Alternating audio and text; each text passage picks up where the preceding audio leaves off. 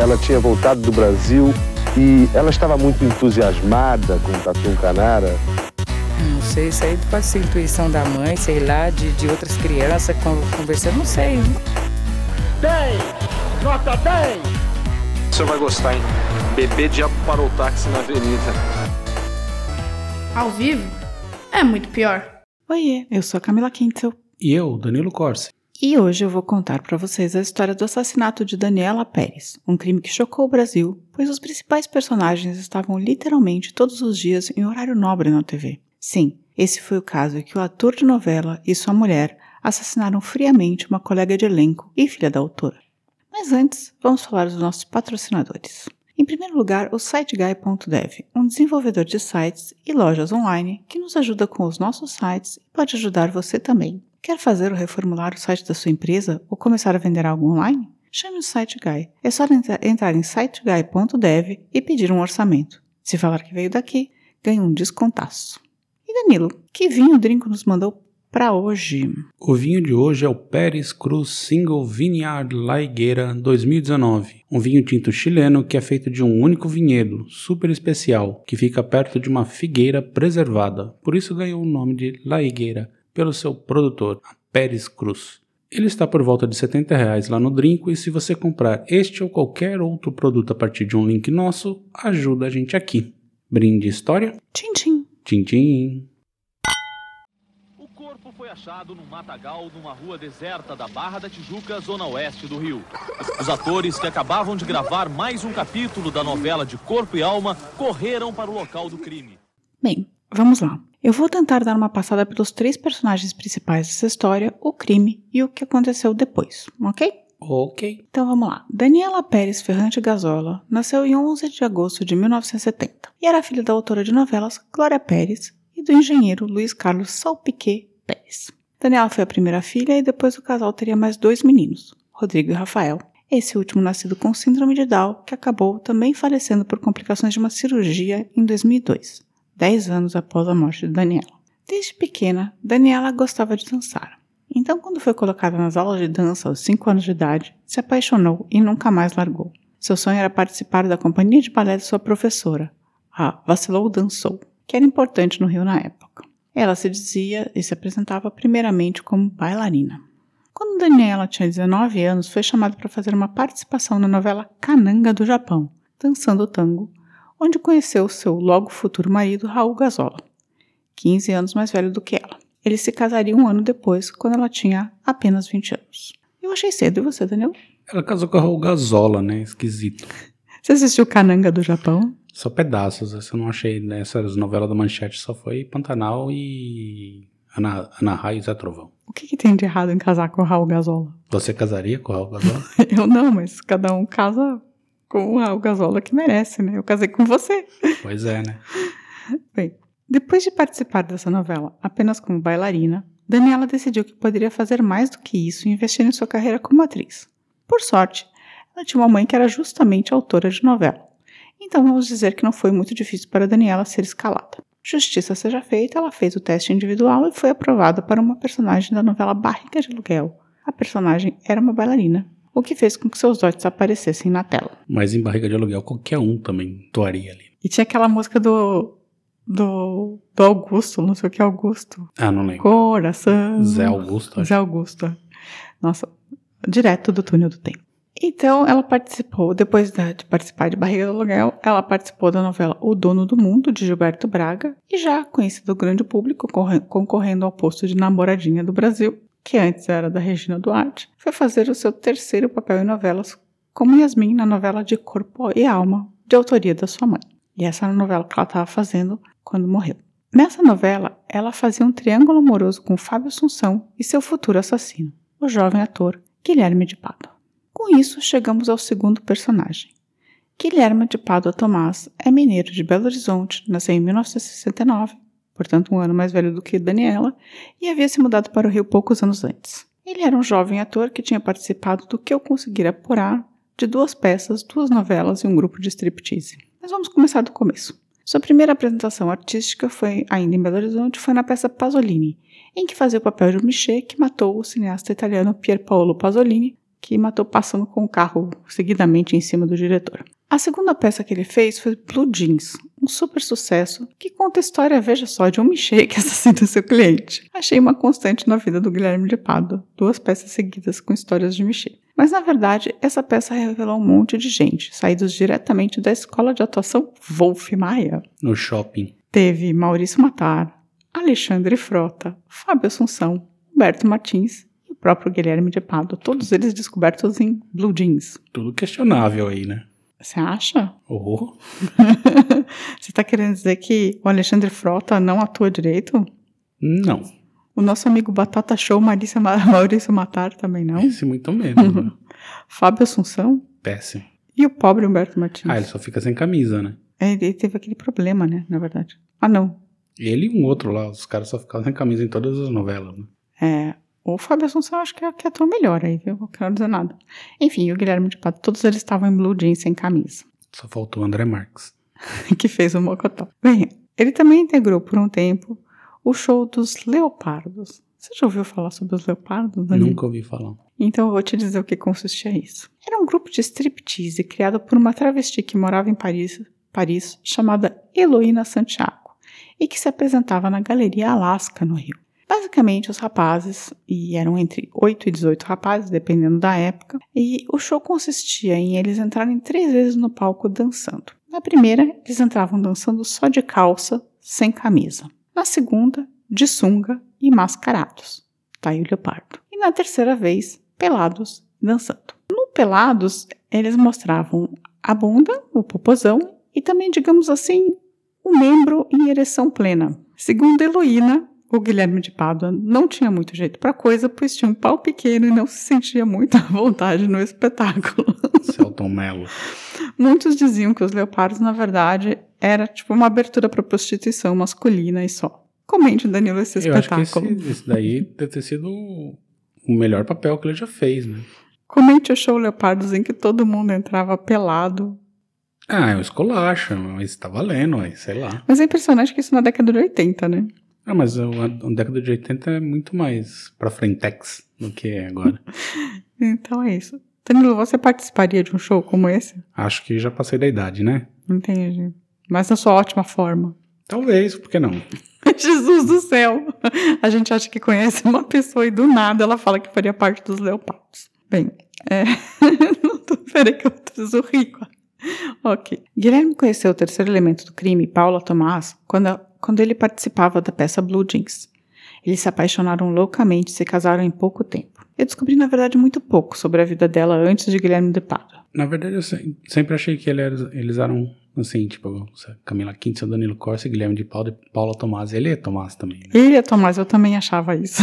Eu também achei muito estranho, que, porque ele é Guilherme de Pádua Tomás, né? E ele deu o nome pra ela, só que ele não usava. Enfim, quando o crime ocorreu, ela tinha apenas 19 anos e estava grávida de 4 meses. Mas dava para entender que ela teve uma vida classe média. Eu vi numa entrevista que ela estudou em colégios particulares, fez a primeira comunhão e era a filha única do casal Paulo e Maria Aparecida de Almeida. O Tomás veio do Guilherme, então ela era Paula de Almeida. Paula de Almeida. Não é, pelo menos não era Tejano, né? Não. Então temos os três personagens: Daniela, Guilherme e sua mulher Paula, que era uma adolescente na época. E vamos ao crime. No dia 28 de dezembro de 1992, Guilherme de Pádua e Daniela Pérez gravaram pela última, pela última vez a novela de Corpo e Alma. Era uma cena em que justamente a personagem Yasmin terminava o relacionamento com o personagem Bira, por dizer que não estava apaixonada por ele. Guilherme teve algumas cenas cortadas naquela semana, ficou no estúdio apenas das 17 às 19 horas. Algumas pessoas falaram que ele estava bem nervoso após gravar a cena, caiu no choro ainda no estúdio. As pessoas acharam que ele estava sensível com o personagem, com, né, dentro do personagem, mas acharam esquisito. Ele também pediu para as camareiras entregarem dois ou três bilhetes a Daniela Pérez. Do lado de Daniela, as camareiras também falaram que ela estava nervosa e agitada, em especial depois dos bilhetes de Guilherme. Algumas pessoas falaram que ele andava assediando a Dani de várias maneiras, mas isso a gente vai ver mais pra frente.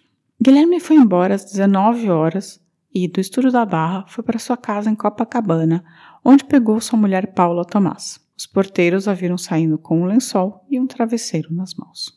Por volta das 20h30, Guilherme entra de novo no estacionamento do estúdio com sua mulher deitada no banco de trás, escondida pelo lençol. Em depoimento posterior, um dos vigias diz que achou estranho aquele volume no banco de trás do carro, mas achou que o ator ia viajar, ia para uma viagem de fim de ano, já que era dia 28 de dezembro, né?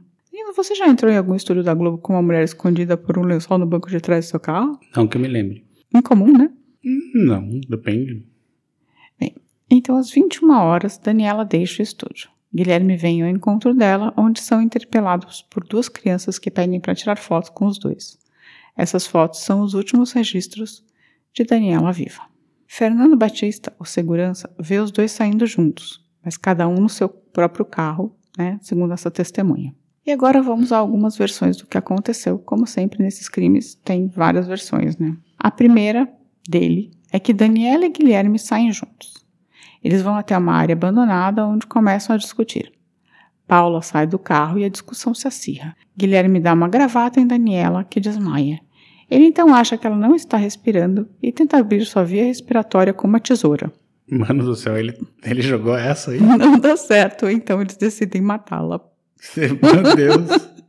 Eu, eu li essa história assim, tipo, falei, como assim? Ele falou, Cara, que idiota. Eu dei uma gravata nela e ela parou de respirar, então eu tentei enfiar uma, uma tesoura no pescoço pra Nada a ver isso. ela aí. respirar. Essa foi a primeira versão. Nessa versão, ele fala em depoimento que Daniela que queria matar Paula para ficar com ele, que ela havia dito que iria esquartejar a mulher de Guilherme e enterrá-la em sete lugares diferentes para que as almas deles não se encontrassem. Ele, no caso, quis pintar Daniela Pérez como ardilosa e provocante. Mais ardilosa por. Vou desquartejar sua mulher e pôr em sete lugares diferentes. Tem de ardilosa nisso? Sedutora e assassina, não sei. Estranho. Nossa, o cara é um mané, meu. Todos esses depoimentos são completamente absurdos. Não, só o primeiro. Mas a gente tem uma. Você gostou dessa primeira versão do crime? Ah, como patética, sim. Segunda versão. Eles vão para o mesmo local. Daniela sai do carro e Paula também. Discutem. Daniela tenta bater em Paula, então Guilherme dá a gravata. Paula chega com uma chave de fenda e tenta ferir Daniela no pescoço. Não consegue. Daniela começa a gritar. Paula então se desespera, pega uma tesoura e, para calada, desfere golpes no pescoço. Guilherme toma a arma da, a arma da mulher e acaba o serviço. Eles somem com a bolsa dela e tentam arrancar a placa do carro para assimilar um assalto. Depois, Guilherme altera essa versão para uma versão em que ele não faz nada e só a Paula tenta atacar a Daniela. Só vai piorando, né? Eu achei a, pior- a primeira versão pior. Não, é mais fantasiosa. É. Na versão da família da Daniela, Guilherme sai de carro do estúdio, vai para perto da porta e espera. Daniela sai. Guilherme então emparelha o carro com o dela e pede para ela parar. Ela para, sai do carro e ele dá um soco nela, deslocando o maxilar e fazendo com que ela desmaiasse. Paula sai do esconderijo e passa a dirigir o carro de Guilherme, um Santana, enquanto Guilherme dirige o carro de Daniela, um Escort. É, e aí eles vão para o terreno e, e ele a mata. Essa versão é corroborada por alguns funcionários do posto de gasolina que, a princípio, acharam que Guilherme era um assaltante, mas depois o reconheceram. O que não ficou muito bem explicado nessa história dos, dos frentistas é tipo assim: eles reconheceram um ator da Globo dando um soco na cara da atriz e não fizeram nada. Pois é, também é esquisito isso. Então, mas essa é a terceira versão. Quanto à arma, tem uma polêmica. O Guilherme afirma, afirma que eles atacaram Daniela com uma tesoura que ficava no carro, para falar que não foi premeditado, assim. E ele diz que a tesoura ficava no carro porque a, a Paula gostava de tomar leite. Então ela precisava da tesoura para abrir as embalagens de leite longa vida. Tá, ok. Particular, né? É, mas sei lá, né? Enfim, no laudo pericial, diz que Daniela morreu com a perfuração de um punhal, que tinha, na verdade, o fio dos dois lados. Outro argumento contra a tesoura é que quando uma pessoa ataca outra pessoa com uma tesoura, ela precisa que a tesoura esteja aberta, né? Porque. para ter fio em algum lugar. O que, e a, pessoa sempre vai acabar se machucando, e nenhum dos dois estava ferido. E além disso, a blusa de Daniela, as marcas eram iguais dos dois lados, o que também não, não combina com uma tesoura. O papo do punhal leva a crer que eles também tivessem algum elemento de sacrifício na morte da atriz, mas não sabemos. Então, assim, o laudo pericial. Ele continua afirmando até hoje que foi uma tesoura, mas o laudo pericial fala que foi alguma arma perfuro-cortante, como um punhal. Apesar de toda a minha desconfiança com a perícia brasileira, nesse caso, todo lado da perícia. É. Tá, Mas o que faz com uma pessoa dê pelo menos 16 golpes em uma colega de trabalho? Daniela Pérez morreu com um total de 12 golpes no tronco, 8 no coração e 4 no pulmão esquerdo, causando uma brutal hemorragia, e mais 4 perfurações no pescoço, uma delas tão profunda que perfurou a traqueia. O ciúme é uma das causas mais claras disso. Paula tinha um ciúme doentio de Daniela, a ponto de ter dito a amigas que desligava a televisão toda vez que Guilherme e ela interagiam na novela. Ela também estava grávida, o que mexe bastante com os hormônios, e era uma menina com 19 anos. Tá jogando na gravidez aí, é isso? Eu tô, tô especulando aqui. Outra coisa que estava acontecendo e que pode ter a ver com o ciúme é que Guilherme de Pada sentia que seu lugar na novela estava sendo reduzido. As pessoas acreditavam que ele estava tentando chavecar a Daniela, que era filha da autora, a falar com a mãe para dar mais espaço para ele, e usou para isso um teórico poder de sedução. Como tinha tido cenas cortadas naquela semana, muitos acreditavam que ele sentiu que Daniela estava tentando prejudicá-lo, né? Tipo, não tinha dado certo o chaveco e ela estava tentando prejudicá-lo. Lembrando que Daniela era casada com Raul Gazola e nunca houve qualquer indício de que ela e Guilherme tivessem um caso, apesar dele ter dito que ela queria ter um caso com ele. E ele disse até que eles já tiveram um caso também, nas mil versões dele. Há sempre também o papo da magia negra e tal. Nessa teoria, ele seguia um tipo de mestre chamado Chico Preto que exigia sacrifícios e falava que ela, Daniela ia acabar com o casamento deles. A favor dessa teoria, só o fato de Guilherme levar um tipo de estátua de preto velho para o camarim quando fazia a peça Blue Jeans. Mas, né? Não, não cai nisso aí não. Sempre tem essa explicação, sempre né? é, sempre é. Cai, né, nessa, assim. Sempre, quando tem alguma coisa, é sempre o candomblé, o bando e tal. Mas voltando aos filmes. O de Paula era tão doentio que ela exigiu um ritual de fidelidade. Um dia antes do crime, Guilherme tatuou o nome dela no membro, agora não tão ereto.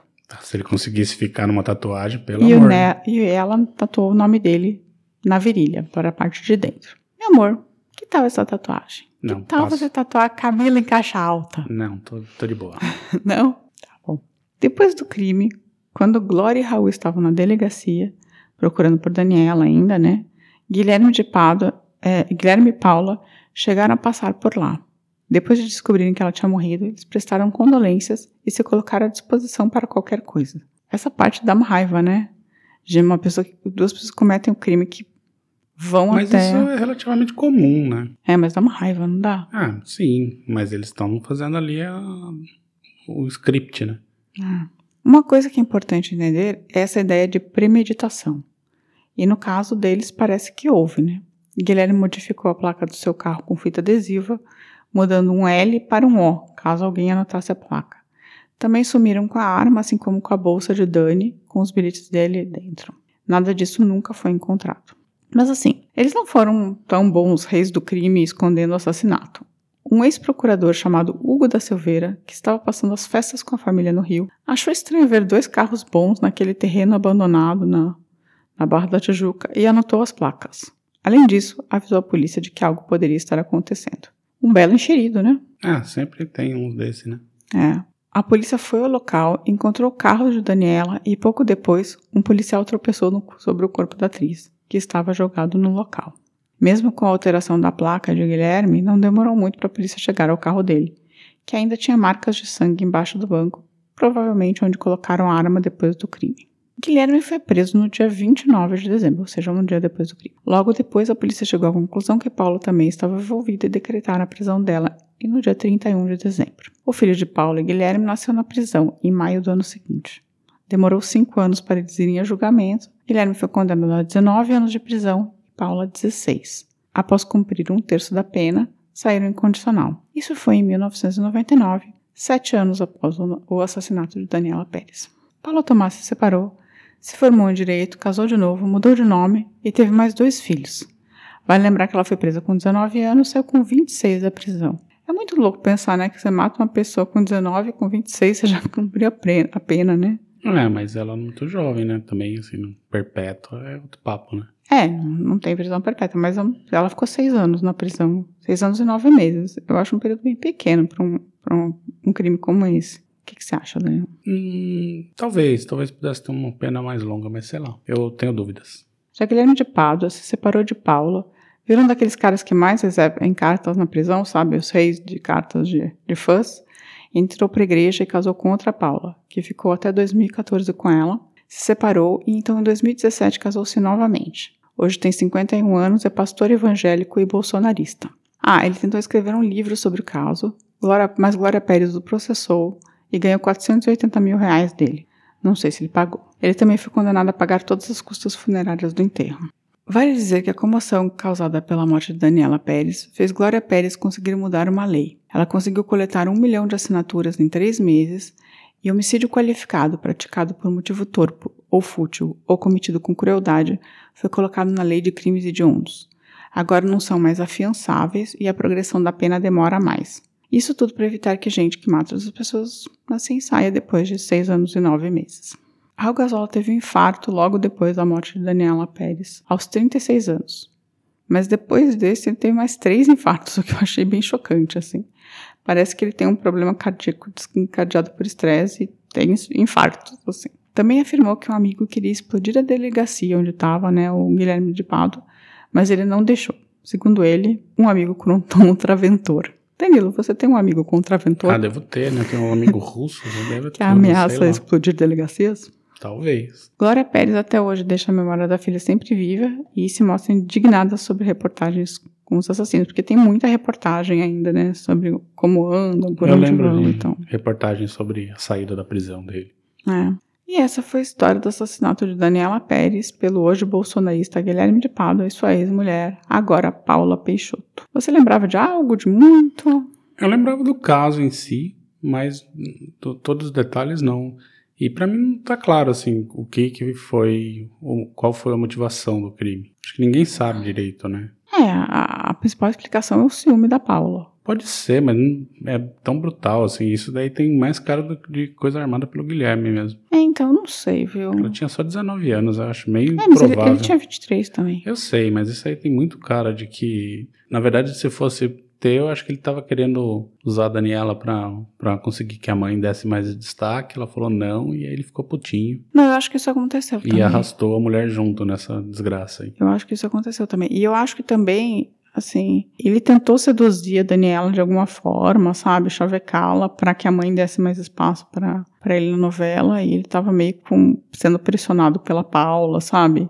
E com medo, ficou meio entre a cruz e a espada ali. E viu que não tinha dado certo. Acho que tudo foi meio que um acumulado de coisas, assim. É, mas assim, sei lá, pra mim parece fora de propósito Mas esse está- assassinato. Eles estavam, obviamente, no- naquela folia 2, naquela loucura 2, né? Tipo, essa coisa de Sim. tatuar um, o- nome do outro nos órgãos genitais e, sabe, esse crime tão absurdo por um motivo tão estúpido, sabe? Sem. Pois é, não faz o menor sentido, né, esse assassinato. É, tipo, não é. Nossa, era muito. É muito uma loucura dos dois ali. Eu acredito que eles estavam muito apaixonados mesmo, assim, mas, tipo, é muito sem sentido, assim. Muito sem sentido, sem filtro também. E é uma pena, coitada da menina, assim. Pois é, tava no lugar Pérez. errado na hora errada, né? É, a Daniela Pérez morreu completamente à toa. Tava começando a vida, fazendo sucesso, de boa, ca- recém-casada, assim, tipo, pô. Foi morta de uma maneira estúpida por um casal completamente imbecil, assim. Sim. Enfim, essa foi a história. É, pausa aí os recadinhos. Sim. Esse homem não é louco e falou comigo com absoluta frieza. Uma hora depois de ter morto a minha filha, eu ligo para ele, eu falo com ele, ele fala friamente comigo durante duas vezes. Depois a Sandra Regina, coreógrafa da novela, falou com a mulher dele, que teve o cinismo de ainda dizer, olha, estamos acordados, qualquer notícia que vocês tenham dela, você pode ligar a hora que for. Nós estamos acordados, nós estamos preocupados, nós estamos esperando notícia. Assim como eles fizeram isso, assim como eles foram para a delegacia, assim como ele abraçou o Raul na delegacia, eu te digo que esse homem estaria aqui enxugando minhas lágrimas. Danilo, e se as pessoas souberem onde está a arma do crime no caso da Daniela Pérez, como elas fazem pra contar pra gente isso? Então, primeiro vai na delegacia e avisa onde tá, né? Ah, tá, não conta pra gente. Não, não precisa, a gente tá longe. Mas que elas- se elas quiserem contar que elas foram à delegacia, como faz? Aí manda um e-mail para contato arroba muitopior.com.br ou encontra a gente nas redes sociais que são Instagram, Facebook, Twitter e também no nosso canal no YouTube. Ah, claro, e nosso site muitopior.com.br. Dá pra deixar recado de áudio. Alguém mandou recado de áudio? Ainda não, acho que a gente vai tirar, não tá? Não deu. Flopou. Ah, o, o Giancarlo falou que talvez mandasse um recado de áudio Flopou. com o nome dele, mas eu tô esperando até Se não agora. tiver nada até a próxima edição, aí a gente tira, porque também fica lá só pra nada. Não Ele só nada. quer ouvir a nossa voz, ninguém quer falar com a gente. Bem, eu agora vou ler para vocês os recadinhos. O Thiago Almeida, ele falou que é um incidente interessante que foi comentado no programa do Discovery, foi o voo Varig 234 em 1989 e ele pediu para fazer esse episódio. Já temos. Só que nós já temos. Então, Thiago de Almeida, Só procurar. só procurar e você pode ver esse episódio. O Charles de Castro, que fazia tempo que não aparecia. Oi, Charles. Ele pediu um episódio sobre o Rui Barbosa. Podemos fazer o cara que botou fogo em tudo? É, eu acho que vale a pena ir pra pauta, sim. O Rui Barbosa é um personagem bem interessante. Teve duas curtidas já no, no post dele. Então, olha lá. Eu tenho dois comentários da Andrea Cuba sobre dois episódios diferentes. O primeiro é sobre. Porque a gente ficou duas semanas sem falar, né? A gente ficou duas semanas sem falar sobre os episódios, sobre os recadinhos. Na semana passada não, colo- não contou. É, bem, a Andrea falou que. Sobre, na Renata Gonde que a gente vai começar o, o comentário de mortes estúpidas, né? Porque ela tipo, achou que era meio padre do balão, a Renata Gonde. Tá bem perto ali. Então, eu quero dizer que todo mundo. Eu fiquei com dó da menina, contei o episódio porque eu achei uma morte absurda. E achei uma história que merecia ser contada, assim, né? De uma travessia e tal. Mas todo mundo tá do lado do Danilo, que, tipo, ninguém gosta da mulher, não. Não, não é que a gente não, não é que não gosta dela, assim, é que assim, é mesma coisa, você vai andar em um corda bamba, atravessando um prédio, uma hora você pode cair, assim, é uma coisa de risco, ela foi fazer uma coisa de risco que, assim, sei lá, eu questiono a necessidade desse tipo de coisa, mas enfim. a cada um é Renata um, também. né? E o Giancarlo também. então, tá todo mundo discutindo sobre a necessidade de nadar em águas abertas. Se você nada em águas abertas, por favor, escreva pra gente, tá? Se defendendo. Não, não precisa se defender, faz o que você bem entender, mas é perigoso. O Márcio Fabiano, o famoso Umar, falou que o acidente foi totalmente evitável, né? E se foi realmente causado por um cigarro. Ele falou que é melhor pegar sua lata e ir pescar. Fácil, isso aí. Assim, se começar um, um princípio de fogo, é pra jogar no rio. Não, não é pra jogar no rio. Não, bituca não, Não, não é. Melhor não fumar, né, Mar? Melhor não fumar. depende. Ou da, Da boca. lata. É, ou da lata. Fumem da lata. Puta que pariu, Marquinho. Esse é o boldo bom. E a Andrea falou sobre o episódio do. Esse último episódio do Paralelo 11, que ela ficou sem palavras para descrever. E esse foi o mesmo comentário também do, do Cláudio M. Santos 28, que é- falou que é um dos episódios mais chocantes que ele já ouviu, que ele não conseguiu ouvir só de uma vez, que mesmo sendo pequeno, né, tipo, ele precisou parar no meio de tanta barbárie. Calma que tô preparando outros. Ai, Jesus, não, Danilo. Tem muita coisa que a gente não sabe, assim, mas, enfim, vocês saberão ouvindo o nosso podcast. É, então a gente. A gente. A gente. Assim, eu também quero dizer que eu também fiquei extremamente chocada com a história, assim. E eu entendo super vocês. E, e é assim. uma história que ninguém fala, né? Assim, tá esquecido, existe. Assim, se você fizer uma pesquisa, você não vai encontrar muita coisa. Tem, mas não. Mas devia ter um monumento no Pois é. lugar, sabe? Devia ter um museu pra lembrar, daí memória. devia ter, ter nos livros de história, assim, sabe? Ah. Tipo, Enfim. Mas é horrível saber como, como o ser humano é mesmo. É assustador, né? Aí a gente teve um comentário que foi absolutamente particular e peculiar. e muito bom. Da Ra- Raquel Panarello. Ela falando sobre a história do Mengele, né, que é o episódio do médico nazista afogado em Bertioga, ela falou que quando ela tinha 4 anos de idade, ela foi para Bertioga e ela estava andando na praia com o pai, e eles encontraram um corpo que já estava coberto, né? E já tinha morrido de um senhor que tinha morrido afogado na praia. E depois, quando descobriram que era o Mengele, o pai dela fez as contas e chegou à conclusão que tinha toda a pinta de ter sido esse o corpo do Mengele. Então, quando a gente pediu para as pessoas que tivessem encontrado um nazista em Bertioga, que era para falar pra gente, parece ela falou, que ela. ela falou, a Raquel Panarello encontrou, já falecido. É, pena que ela era muito pequena que não podia ter dado uma chutada, né?